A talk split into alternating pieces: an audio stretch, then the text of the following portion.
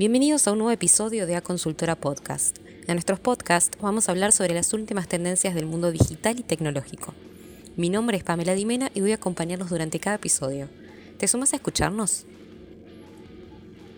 En el episodio de hoy vamos a hablar sobre los portfolios digitales, una herramienta que puede diferenciarte a la hora de presentarte a vos, a tu marca y a tu trabajo. Existe una gran variedad de herramientas para posicionarte como un profesional destacable y atractivo para los headhunters.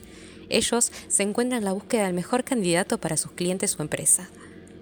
Durante su búsqueda, los headhunters reciben una gran cantidad de CVs, cartas de presentación, emails.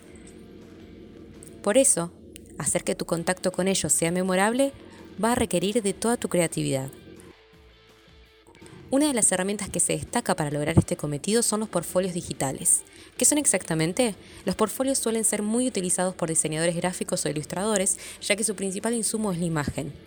En ellos se presenta información personal y laboral del profesional junto con un compendio de los mejores trabajos. Cada profesional tiene diferentes portfolios con propuestas personalizadas apuntadas al tipo de potencial cliente y o empleador que va a visitar. En ellos dejan su marca personal, su estilo y el tipo de trabajos que realizan. Ahora bien, ¿los portfolios digitales son solo para diseñadores gráficos? No. Independientemente de tu profesión, puedes realizar el tuyo y adaptarlo a tu rubro. Para poder hacerlo, antes de hablar de herramientas o formatos específicos, es importante que identifiques algunos puntos que son muy importantes para desarrollarlos. A continuación los enumero. 1. Prepáralo como si lo hicieras para un cliente. Analiza tu trabajo y pensá bien en tu público objetivo. Incluso puedes hacer un drifting como lo harías con otra persona y ponerte un plazo para terminarlo. 2. Elegí tus mejores trabajos.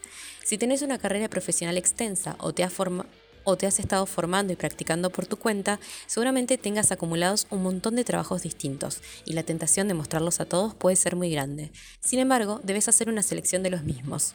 Seguro que a estas alturas ya sabes que tenés poco tiempo para llamar la atención de tus contratadores.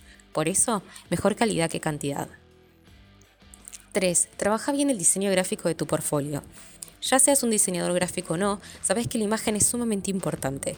Selecciona el orden de los trabajos elegidos, Determina qué información vas a contar y cómo la vas a presentar. 3. Trabaja bien en el diseño gráfico de tu portfolio.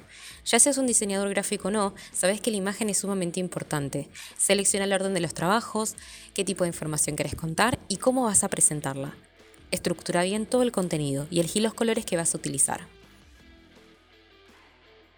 4. Cuando presentes tu trabajo, llévalo en el formato en el que lo utilizará el cliente.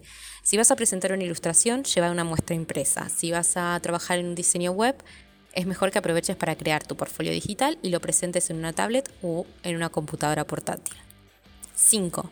Por último, y no por eso menos importante, ten en cuenta que tu portfolio es tu carta de presentación.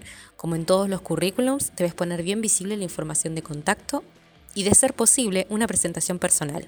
Anímate a ser creativo, no aportes solo datos con nombres y fechas. Una vez que hayas definido todos estos puntos, puedes pensar en el soporte digital que va a contener tu portfolio. Los mismos van desde, desde portfolios en Behance, páginas web, juegos online, apps, sitios web como los más elegidos o incluso un PDF interactivo. Los soportes que elijas van a depender de cómo querés comunicar tu marca y las posibilidades de creación que tengas. Esperamos que hayas disfrutado de este podcast tanto como nosotras y queremos que este sea el puntapié para que te animes a cranear tu propio portfolio digital. ¿Te animás? Gracias por acompañarnos en este nuevo podcast de Actitud Humana. Recuerda que puedes escucharnos desde Spotify y seguirnos en nuestras redes sociales. También puedes visitar nuestra página web www.aconsultora.com.ar para mayor información sobre proyectos, servicios, búsquedas laborales y mucho más.